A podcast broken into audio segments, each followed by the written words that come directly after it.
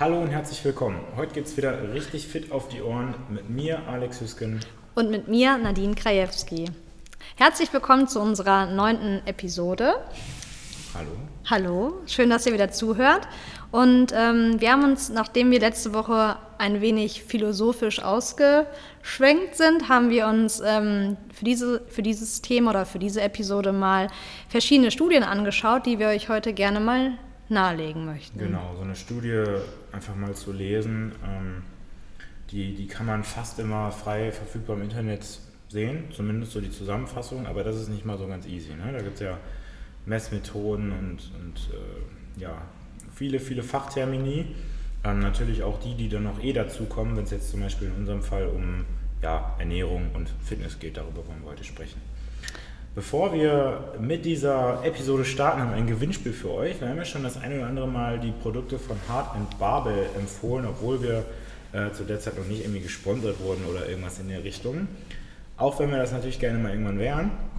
Und ähm, ja, wir haben die jetzt einfach mal angeschrieben weil wir eben auch von den Produkten überzeugt sind. Wir wollen euch die Möglichkeit geben, mal äh, die Produkte auszutesten, die ihr die gewinnen könnt. Und zwar könnt ihr zwei Dosen Fischöl und eine Dose Free Workout gewinnen. Alles, was ihr dazu tun müsst, ist dieses äh, Video hier in eure Story zu packen. Ihr könnt aber auch gerne ein anderes Video nehmen, was euch zum Beispiel von uns gefallen hat oder einen anderen Post, den euch von uns gefallen hat. Und verlinkt uns unter dem Post in eurer Story, damit wir auch sehen können, dass ihr das getan habt. Ich hoffe, das war jetzt halbwegs verständlich. Wir haben zwei Wochen Zeit für das Gewinnspiel und dann werden wir euch ähm, kontaktieren und den Gewinner bekannt geben. Wenn ihr uns noch nicht folgt, dann müsst ihr das einmal tun auf Instagram, auf Fit auf die Ohren. Und da findet ihr, wie gesagt, alle Videos und alle Postings und die dann, wie Alex gerade erklärt hat, dann verlinken. Auf jeden Fall schon mal viel Spaß damit und viel Erfolg. Und in zwei Wochen losen wir dann aus. Genau. So, wie Nadine schon gesagt hat, soll es heute mal ein bisschen mehr wieder um das Thema Ernährung und Fitness gehen. Und die erste Studie, über die ich jetzt sprechen werde oder wir sprechen werden, ist die Studie, dass ähm, die Reduktion von der Energiezufuhr, also Kalorien, ähm, wenn man das auf eine intermittierende Weise gemacht hat, zu mehr Muskelerhalt geführt hat. Und zwar ist damit nicht gemeint das intermittierende Fasten, wo man zum Beispiel 8 Stunden isst und 16 Stunden fastet, also zum Beispiel das Frühstück ausfallen lässt, sondern dass die Probanden dieser Studie in den Wochentagen, also fünf Tage in der Woche, ähm, ein, ein Defizit, ein Kaloriendefizit hatten und zwei Tage, also am Wochenende zum Beispiel, äh, ihre Erhaltskalorien gegessen haben und da dann praktisch äh, vermehrt Kohlenhydrate zu sich genommen haben. Hört sich, also ich habe die Studie selber ja jetzt noch nicht gelesen, ja. deswegen bin ich ganz gespannt.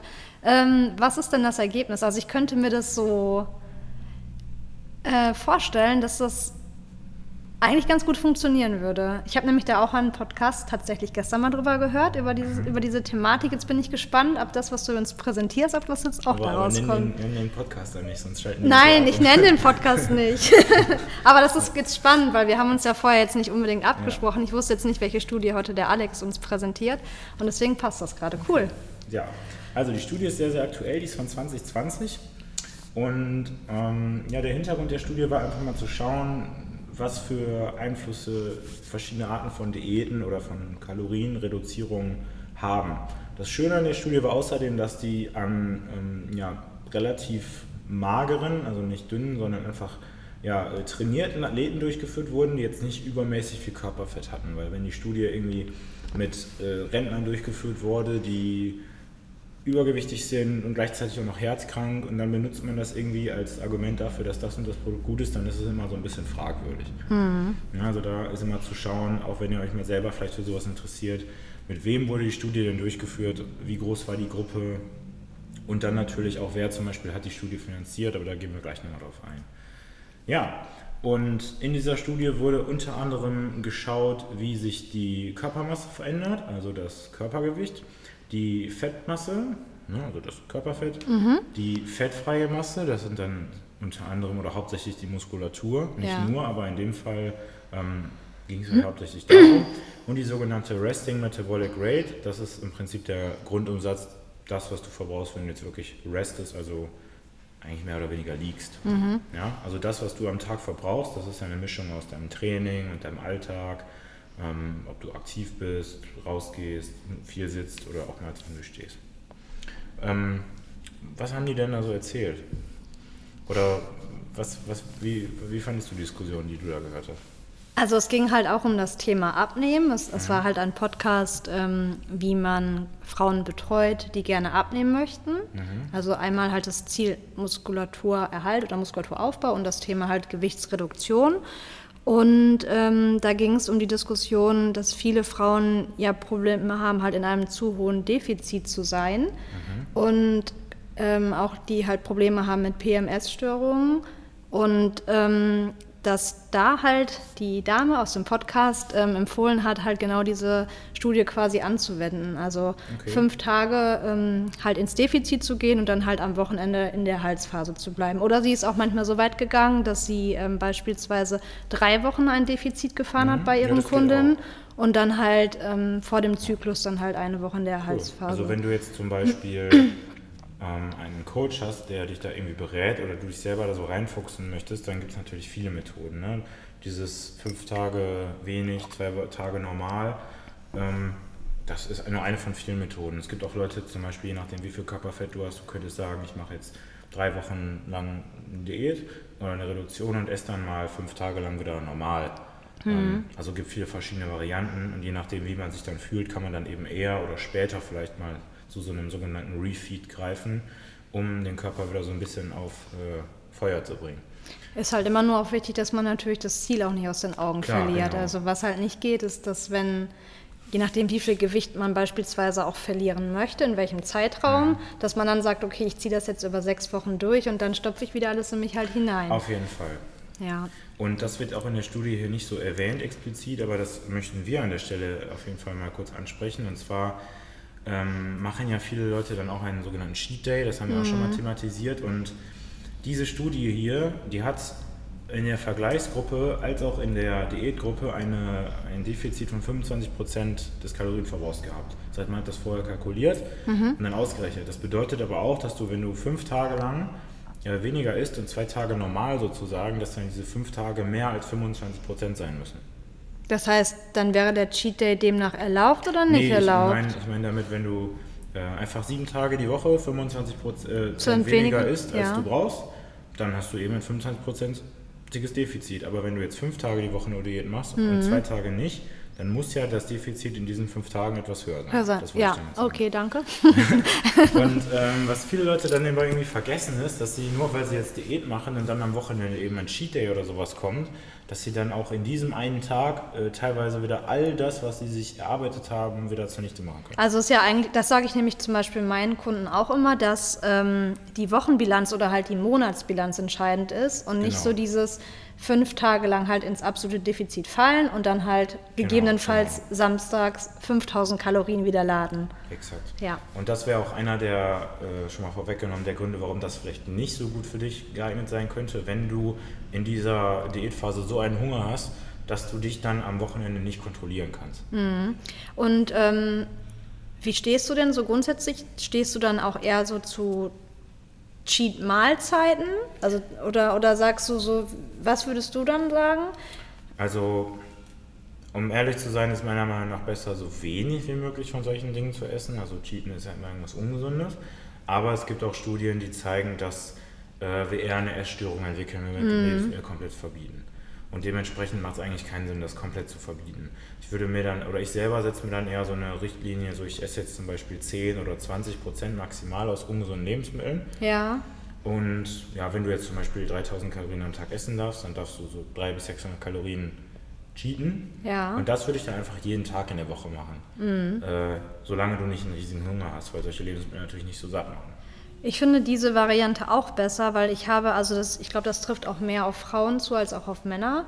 Aber viele Frauen, die vielleicht auch wirklich übergewichtig waren, oder die müssen noch nicht mal doll übergewichtig gewesen sein, aber die extrem auf ihre Ernährung achten, die fallen tatsächlich immer in dieses äh, Essstörungsmodell ja. und verbieten sich dann ähm, immer partout alles. Genau. Und es ist ziemlich schwer, die Leute da wieder rauszuholen. Genau, und, wenn, und dann entsteht hinterher sowas wie Bulimie. Ja. Ähm, also das äh, muss nicht sein, deswegen würde ich nichts komplett verbieten.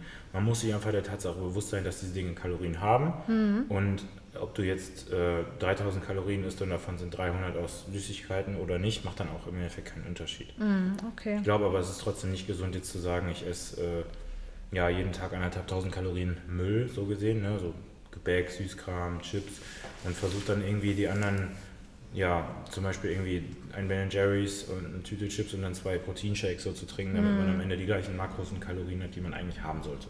Das ist nicht so gut. Was in dieser Studie jetzt hier gar nicht erwähnt wird, sind die Hormone Grelin und Leptin.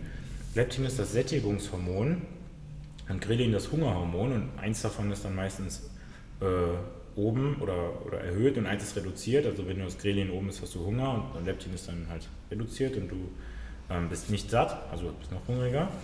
Und ähm, die werden hier nicht wirklich erwähnt, aber ich denke, das ist einer der Hauptgründe, warum solche Methoden erforscht werden, weil äh, es zum Beispiel auch mal eine Studie gab, die gezeigt hat, dass wenn man nur einen Tag lang einen sogenannten Refeed gemacht hat, das heißt wieder seine normalen Erhaltskalorien gegessen hat, keinen großen Einfluss auf das Leptin hatte.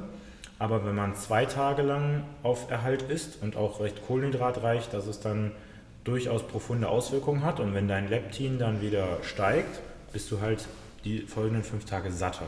Okay.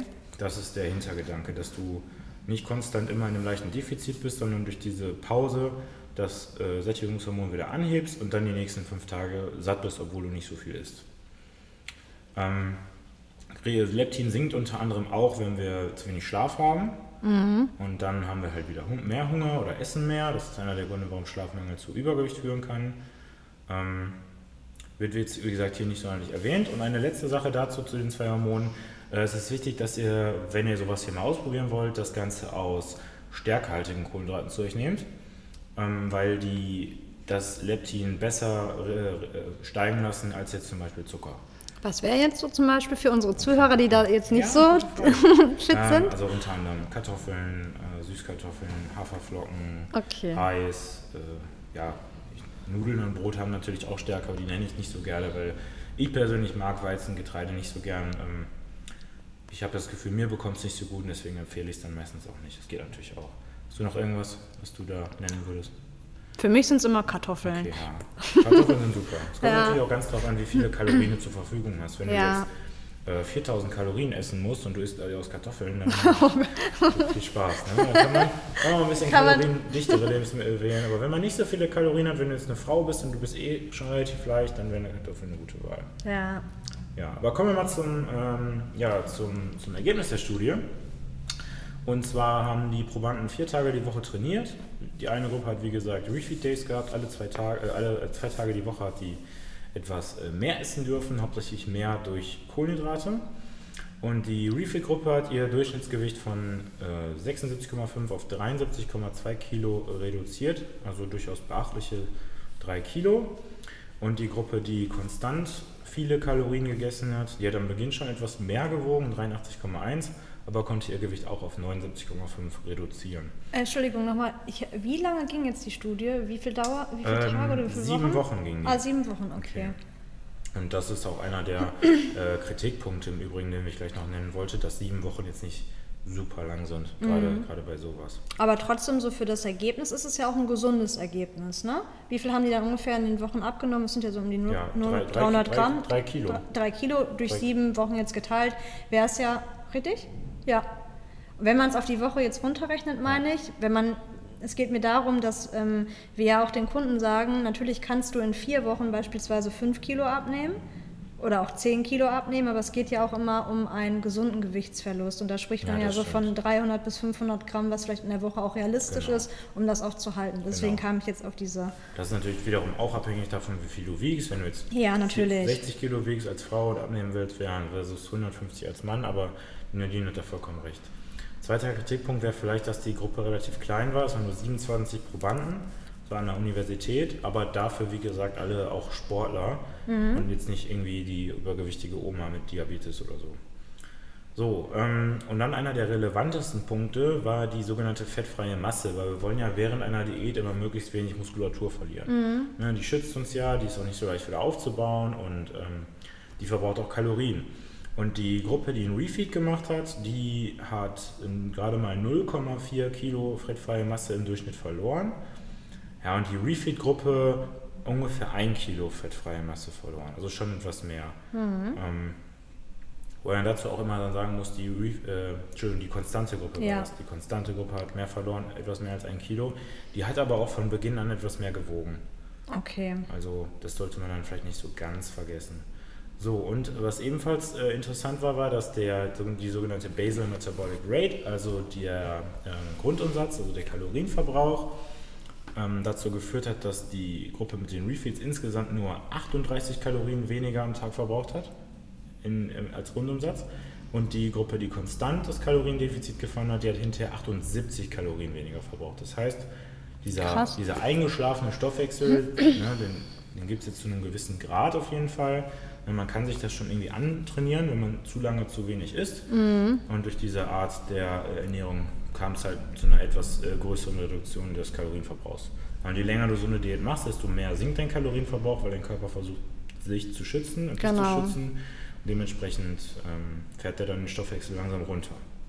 Hast du denn mal so einen Tipp, wenn hattest du das mal, dass äh, ein Kunde gekommen ist und gesagt hat, mein Stoffwechsel ist halt eingeschlafen? Was würdest du dann empfehlen? Ja, ähm, na, natürlich jetzt keine Namen. Ach nein. Äh, aber ich hatte da eine oder habe da eine Kundin, die ähm, war sehr, sehr aktiv, aber hat äh, trotzdem kaum Gewicht verloren.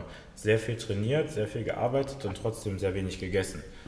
Ähm, und, und ich habe dann ähm, das Ganze so ausgerechnet, dass ich ihre Kalorien erstmal vorsichtig angehoben habe. Ja. Aber ich habe in meiner Formel, ich habe mir da so ein, so ein Sheet erstellt, also so eine Tabelle, berücksichtigt, dass sie schon sehr, sehr lange sehr wenig gegessen hat. Mhm. Und je länger du das machst, desto mehr kannst du prozentual abziehen. In ihrem Fall waren das dann äh, über 15 Prozent, die ich abgezogen habe, Abgezogen von was? äh, von, Von- dem eigentlichen Kalorienbedarf, den äh, man normalerweise für so eine Person ausspucken würde. Okay.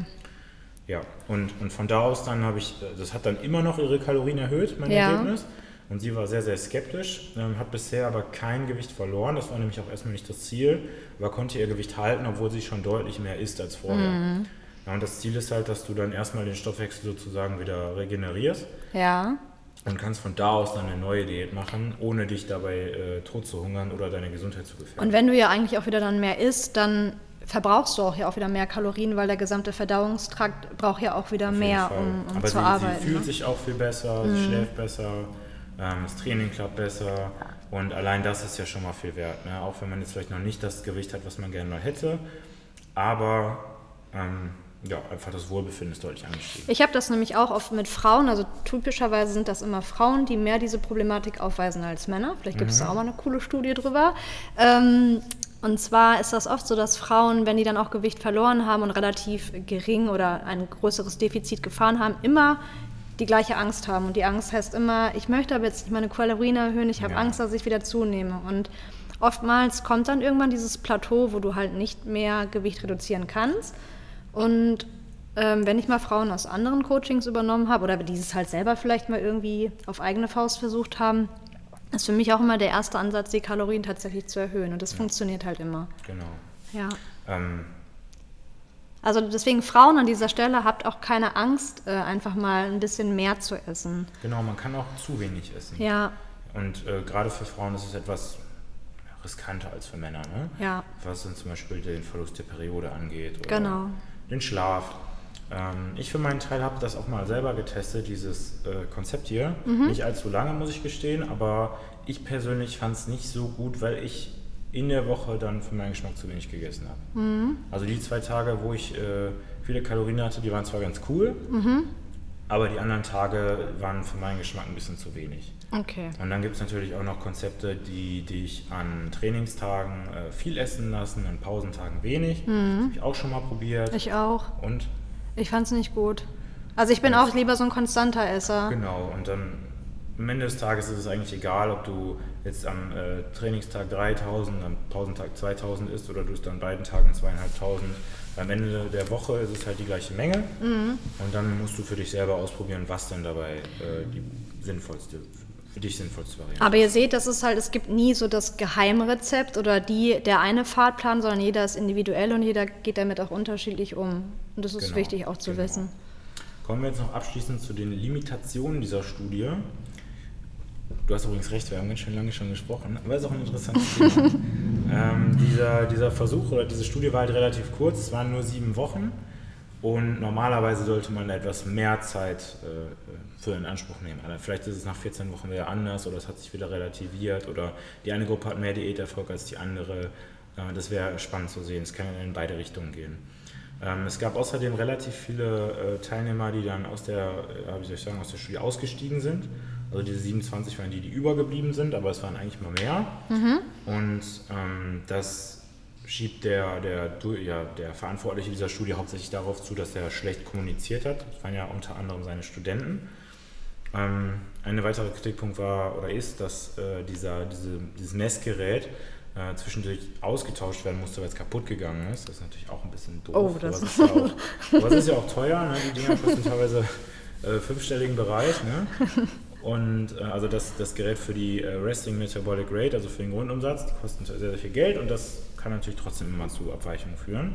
Und der allergrößte Kritikpunkt an dieser Studie ist, dass dieser ähm, Zeitpunkt der Messung ähm, zwei Tage nach dem Refeed durchgeführt wurde. Das heißt, es könnte sein, dass immer noch viel, relativ viele Kohlenhydrate von diesem Wochenende in den Muskeln waren und diese Kohlenhydrate können dir ein besseres Ergebnis bei deinem Test bescheren. Okay. Also dann zeigt das Gerät, mit dem das gemessen wurde, gibt ja verschiedene Messmethoden an, dass du mehr fettfreie Masse hast, mhm. weil in dieser fettfreien Masse, also unter anderem in der Muskulatur, dann mehr Kohlenhydrate sind und diese Kohlenhydrate binden mehr Wasser. Okay. Also äh, lange Rede, kurzer Sinn. Es kann auf jeden Fall funktionieren und es macht definitiv auch Sinn. Es gibt aber verschiedenste Möglichkeiten. Ihr könnt sagen, ich äh, mache nach sechs Wochen Diät mal ein Refeed für eine Woche oder ich mache es einmal am Wochenende, aber dann würde ich aufpassen, dass ihr euch nicht überfuttert und so weiter und so fort. Es gibt viele Möglichkeiten. Herzlichen Dank. Danke, gerne. ja, ich halte mich jetzt. Ich bin dran, danke. Ich halte mich äh, ein bisschen kürzer. Ähm, ja, wir hatten nämlich, warum der Alex das gerade eingeworfen hatte, wir hatten eigentlich noch ein paar mehr Studien für euch ausgearbeitet, aber ich, ich glaube, das wird zu viel, dann quatschen wir zwei Stunden und ich glaube, das passt jetzt so mit dem, was wir für euch ausgearbeitet haben.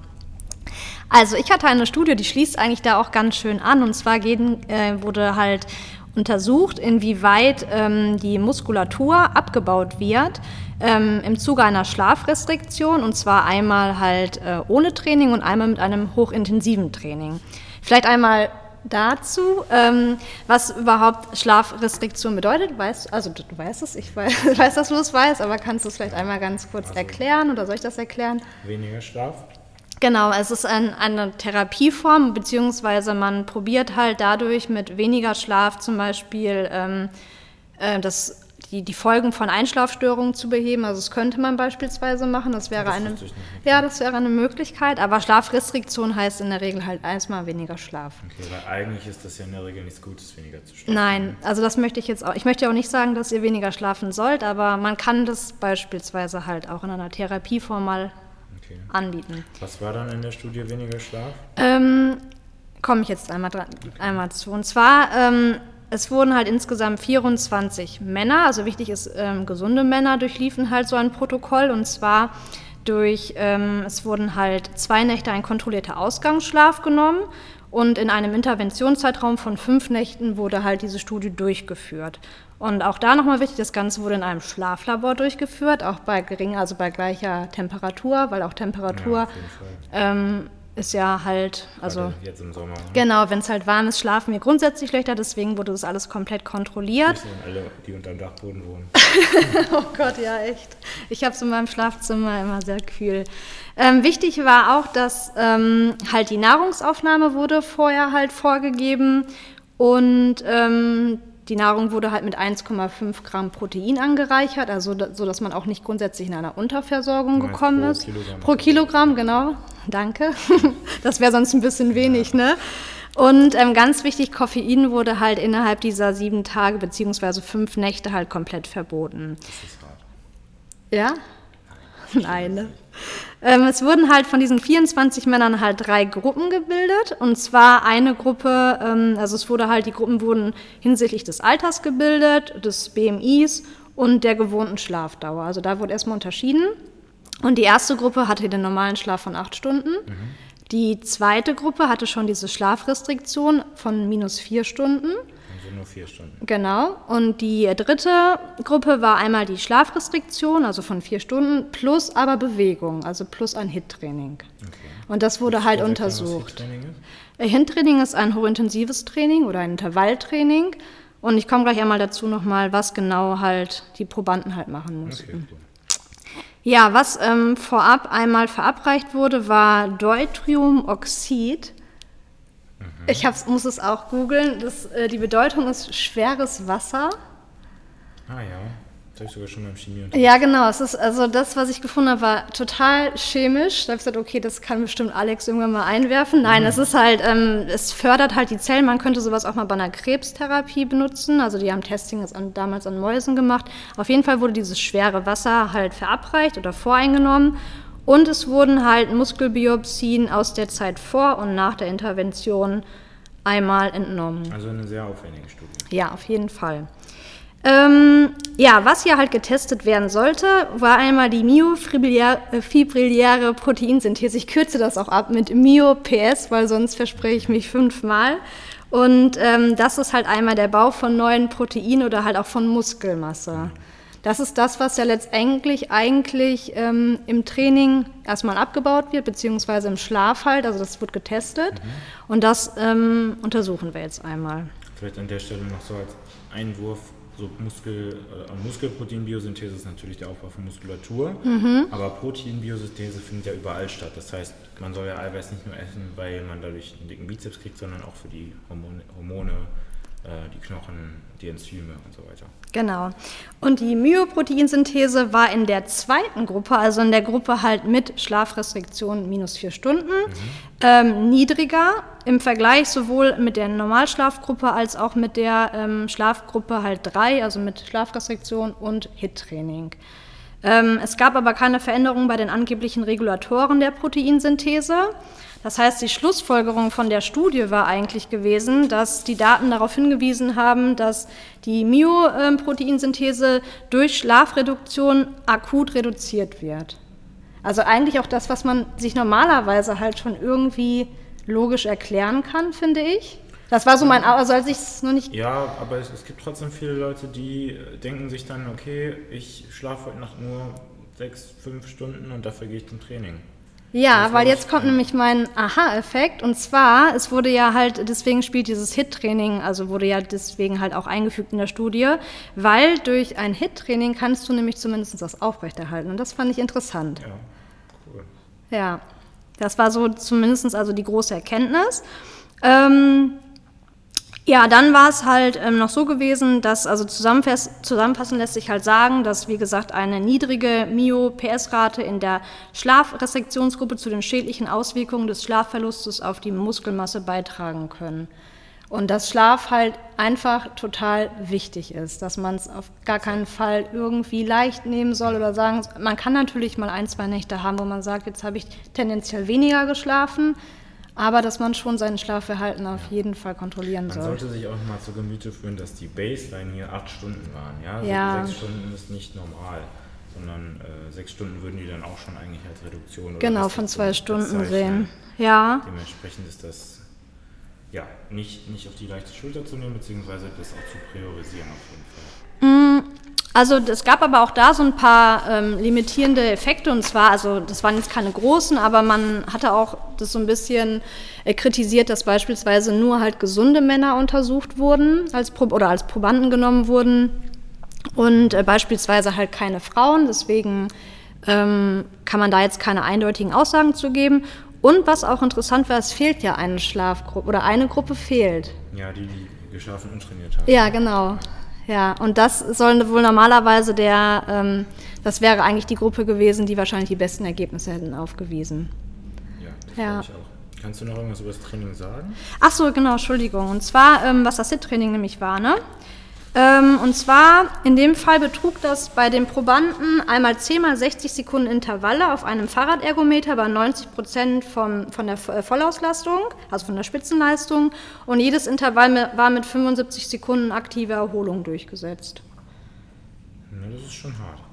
90 Prozent. Das ist irgendwie, das habe ich so im Gefühl, was wir immer machen müssen auf diesem Assault-Bike von dir. Also irgendwie kommt mir das gerade so ein bisschen bekannt vor. Ja, das hat die Studie auch durchgeführt. ja, genau, also der, der Studienleiter ist Dok Dr. Hüsken. Ja. Nein. Aber ich denke mal, wenn das jetzt sogar eine Gruppe gewesen wäre, die wirklich Krafttraining gemacht hätte, würde es auch nochmal anders aussehen. Aber man sieht auf jeden Fall, ähm, ja, ich meine, Schlafmangel plus Training ist immer noch besser als nur Schlafmangel, aber auf lange Sicht ist es nicht äh, förderlich. Man macht keine Fortschritte. Weil du natürlich dann auch, also da, wär das, da ist die Studie jetzt auch nicht drauf eingegangen, aber wenn du natürlich dauerhaft im Trainingszustand bist oder trainieren gehst mit Schlafmangel, wird dein Training auch einfach nicht gut werden. Das stimmt. Ja. Und wenn du jetzt einen Sport ausübst, der vielleicht auch in irgendeiner Form zu einer Verletzung führen kann, dann ähm, verletzt du dich und dann kannst du auch wiederum gar nicht mehr trainieren. Ne? Ja. Ähm, und das muss jetzt nicht unbedingt irgendwie Stabhochsprung sein oder so. Selbst beim Joggen kann man dann mal ja, schneller umknicken oder einfach auf Signale des Körpers vielleicht nicht direkt hören, wenn das Knie anfängt weh zu tun und plötzlich hat man drei Wochen lang eine Verletzung. Was würdest du denn nochmal so als Tipp, was würdest du empfehlen, was, wie lange sollten wir schlafen? Ähm, ja, am besten acht Stunden eigentlich. Also der Schlafzyklus, wenn du wirklich durchschlafen würdest, das sind siebeneinhalb. Mhm. Aber wenn du zwischendurch mal kurz aufwachst oder du ein bisschen Zeit brauchst, um einzuschlafen, dann kannst du über so einen kleinen Puffer mit einrechnen. Also acht Stunden. Genau. Ich persönlich nehme zum Beispiel vorm Schlafengehen immer Magnesium, so 400 Milligramm, also mhm. die Reinform. In letzter Zeit auch wieder Zink, äh, das war jetzt lange wegen Corona ausverkauft, da haben wir ja schon mal in der mhm. Äh, Episode über das Immunsystem darüber gesprochen, beziehungsweise über die äh, Supplements für Muskelaufbau. Und ähm, häufig auch Melatonin, eigentlich weil das keine neg negativen Nebenwirkungen hat, aber es hilft einfach dabei, schneller einzuschlafen. Und hast du mal einen äh, Tracker gehabt, der deinen, deinen Schlaf gemessen hat? Ähm, ja, ein äh, WUP. Und kamst, kamst du damit klar? Ich muss gestehen, äh, das war eigentlich meistens sehr, sehr ne nicht negativ, aber ich habe mich immer verrückt gemacht wegen dem Ding. Ich habe mir gedacht, oh, jetzt ist dein Ergebnis schlecht. Jetzt Der Professor. Dein, ja, jetzt wird dein Tag scheiße, so unter dem Motto. Also ich habe da mit vielen Leuten drüber gesprochen. Ja. Und das Whoop, das spuckt dir dann morgens aus, wie deine Herzfrequenzvariabilität ist. Und die besagt dann wiederum, äh, die zeigt das Verhältnis von Sympathikus zu Parasympathikus auf. Also wie erholt bin ich gerade oder bin ich eher gestresst.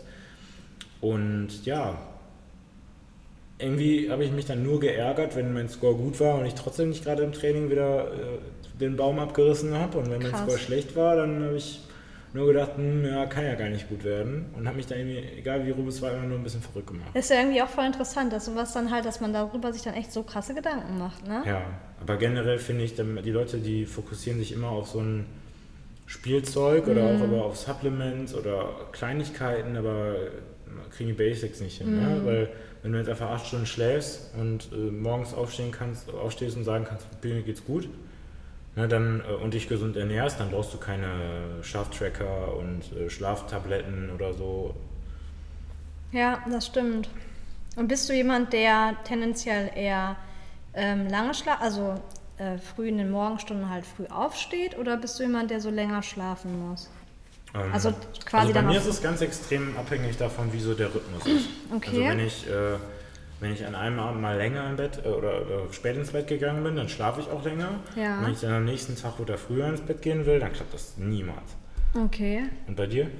Ich bin immer jemand, der früher schlafen muss, aber total gerne auch früh aufsteht. Also ich habe mir jetzt auch angewöhnt, dass ich, boah, in der Regel versuche ich um 10 im Bett zu sein. Und dann habe ich meine, mein Wecker ist immer auf äh, 6.15 Uhr gestellt. Es sei denn, ich möchte zum Sport. Dann ist, dann er, ja. dann ist er um 5.38 Uhr gestellt.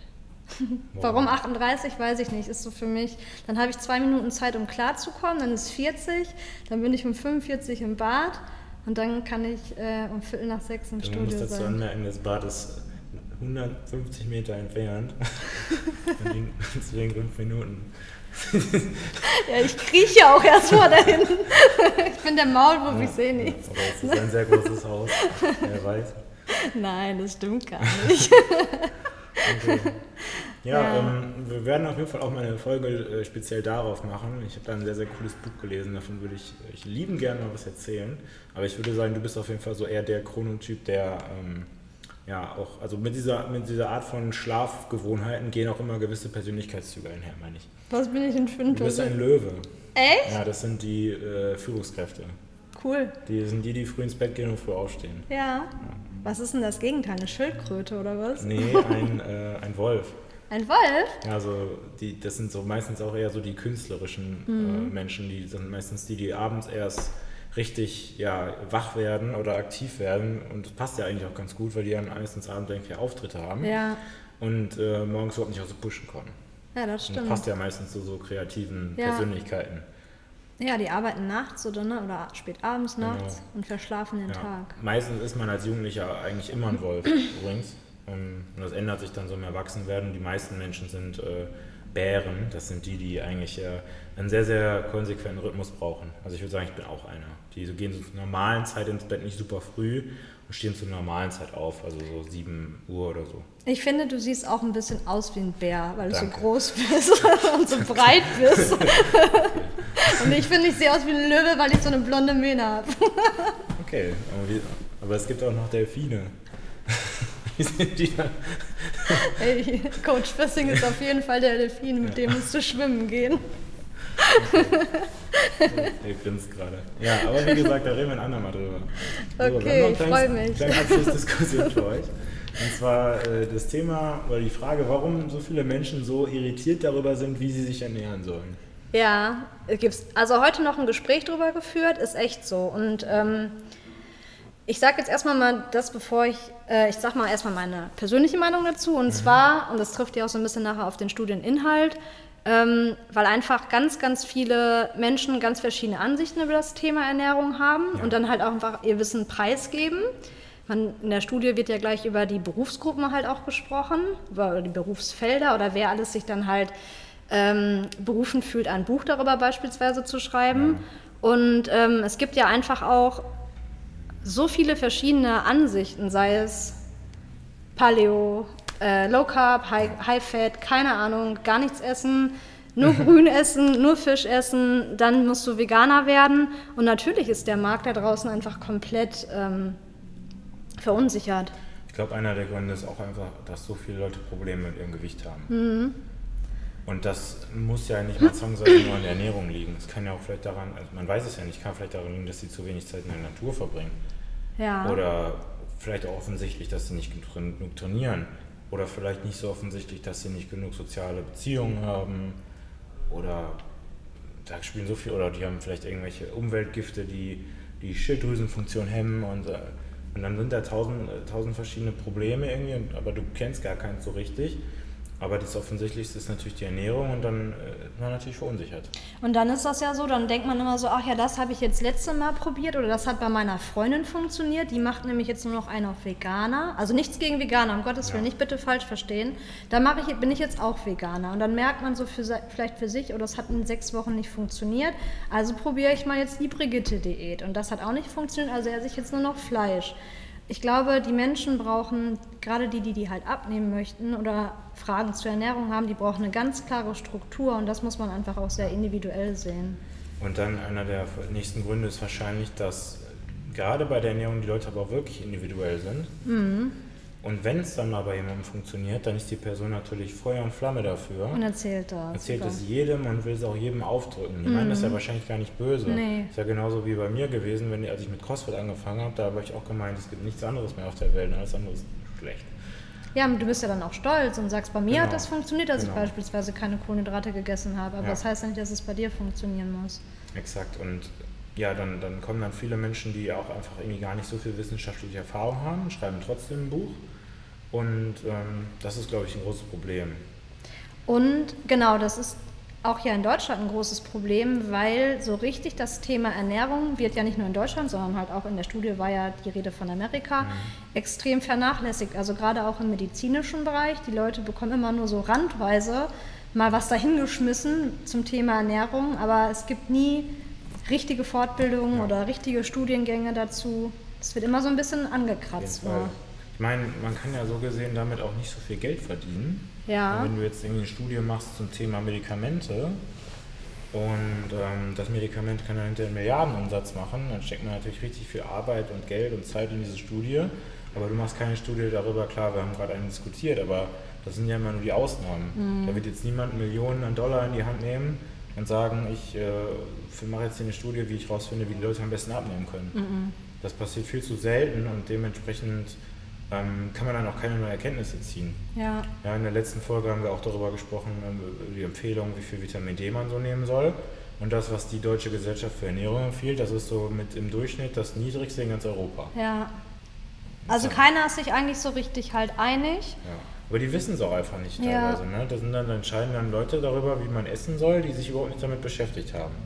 Ich glaube, man muss da einfach auch an, an jemanden geraten, der natürlich schon ein, sich auch mit dem Thema beschäftigt, auch mal ein bisschen mehr als ein Buch gelesen hat, ja. auch vielleicht schon mit vielen Kunden gearbeitet hat, weil auch da ist Erfahrung ein wichtiger Faktor, finde ich. Was funktioniert, was funktioniert ja. nicht. Du bekommst ja auch ein Gefühl dafür. Ähm, ja, und man muss einfach halt auch viel ausprobieren. Ich glaube, es gibt niemals so das Rezept. Das hatten wir ja gerade auch, als ich dich gerade gefragt habe, wie siehst du das mit meiner, mit meiner Abnehmkarriere? Also da gibt es ja nicht so der, die, die richtige Antwort drauf. Man muss einfach probieren. Passt es jetzt, passt es nicht? Müssen wir ein bisschen reduzieren, müssen wir ein bisschen hochgehen? Genau, aber das, das Wichtige ist auch in dem Fall, dass man da auch wieder das große Ganze aus den Augen verliert. Ne? Ja. Ähm, für mich ist das Allerwichtigste bei einer Diät so die Adherence, also die Frage, ob man das Ganze denn auch durchziehen kann, in den Alltag integrieren kann. Voll. Und dann kann theoretisch all das funktionieren, also Paleo oder vegan, wobei vegan halte ich jetzt nicht so viel von, aber ist ein anderes Thema. Oder Low Carb oder Wir High haben gerade zwei Follower verloren. ja, ähm, wie gesagt, ist ein anderes Thema. Aber äh, wenn das in den Alltag nicht passt, dann kannst du es eigentlich schon vergessen. Ja. Und danach kommen dann die Kalorien und, davon, und so funktioniert am Ende des Tages äh, jede Diät. Ne? Du reduzierst, machst Low Carb, du reduzierst die Kalorien aus Kohlenhydraten. Du machst Low Fat, du reduzierst die Kalorien aus Fetten. Ja.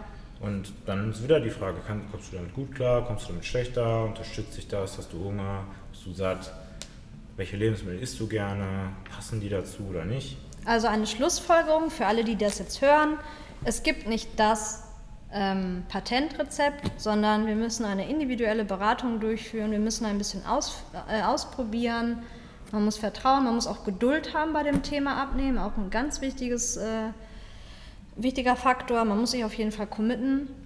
Das sind so die Sachen, die ich mal meinen. Geduld haben. Ja.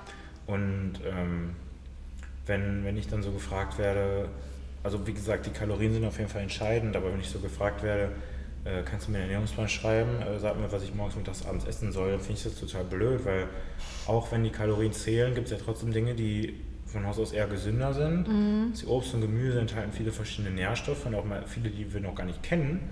Ne? Das sind so sekundäre Pflanzenstoffe zum Beispiel. Ähm, und davon nimmst du einfach mehr auf, wenn du ges also, ne, gesunde Lebensmittel isst. Ja. Gemüse, Obst, äh, Fleisch aus vernünftiger Haltung, Fisch, ein paar Nüsse und dann alles, was halt irgendwie schnell schlecht wird im Prinzip. Ich finde das auch immer schwer zu sagen, genau, das ist immer, kannst du mir Rezepte geben? Ja, genau. Ich bin ja kein Koch. Also, genau. ne, also ich finde immer auch, die, die Makros müssen, müssen, müssen halt vorgegeben werden von einem Coach. Und dann kann man natürlich sagen, okay, schau mal, wenn wir gehen ja auch immer davon aus, dass die Menschen genau das wissen, was wir wissen, aber das ist auch nicht so der Fall. Ne? So darf man auch nicht denken, weil manche Menschen wissen einfach nicht, was ist alles Protein. Und da kann man, finde ich, schon Beispiele geben, das, ja, das könnte klar. halt zu aber, der Proteingruppe gehören. Aber wenn du das dann irgendwann weißt, ja, dann, dann musst du selber basteln. Dann bist du viel besser bedient, als wenn dir nur gesagt wird, du darfst Hähnchen essen. Ja, oder du, du kriegst jetzt dieses Rezept, also du kriegst jetzt mal ein Frühstück, Frühstückrezept, äh, sieben Wochen Porridge. Ja, ich würde das machen. Ich auch, aber ja. Vielleicht ist das auch einer der Gründe, wann man äh, erfolgreich ist und wann nicht. Wenn man äh, sich das wieder irgendwie äh, wie soll ich sagen, besonders angenehm machen will. Ja, du kannst ja nicht jeden Tag äh, ein neues High-Protein-Rezept mm. kochen und dann fünf Stunden in der Küche stehen für ein Rezept, was hinterher 300 Kalorien hat. Es muss einfach auch integrierbar in deinem Alltag ja, wieder sein, genau. weil wenn du irgendwie zehn Stunden arbeitest ja. und noch eine Stunde hinfährst und eine Stunde zurück oder eine halbe Stunde, weil du im Stau stehst, dann bleibt ja abends um 21 Uhr jetzt auch nicht mehr so viel Zeit, genau. ein Sieben-Gänge-Menü vorzukochen. Und es ist nun mal Arbeit, selber Essen vorzubereiten und das muss, die Arbeit muss man sich aber machen.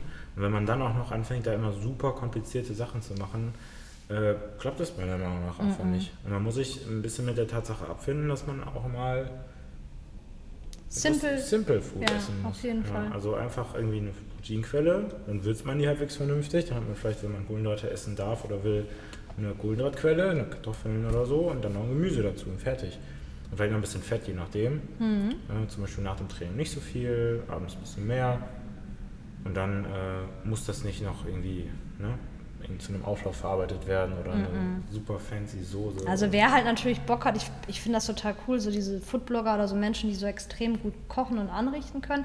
Wenn ich viel Zeit habe, dann mache ich das auch gerne mal am Wochenende, aber in der Regel Tupperdose, Kartoffeln rein, Magerquark drauf, ein Lecker. Stück Fleisch oder Fisch und ein bisschen Salat. Gib ihm. ja, Ja. traurig, aber wahr. Was Aber lecker, Ist ist voll lecker. Ja, Ja, muss man gut. sich damit abfinden, dran gewöhnen. Nicht immer extra Wurst und immer nur Brötchen mit Nutella, weil es Mhm. lecker ist halt. Ist auch lecker und schnell, aber tja, Ja. das Leben ist hart. Hart aber fair. So. Also in diesem Sinne, wir haben die 45 Ma äh, Minuten Marke geknackt. Wir wünschen euch einen guten Start. Ähm, Danke fürs Zuhören. denkt an unser Gewinnspiel und ja, macht's gut, bleibt äh, fit. und dann sagen wir mal bis nächste Woche. Gibt's wieder fit auf die Ohren. tschüss, tschüss.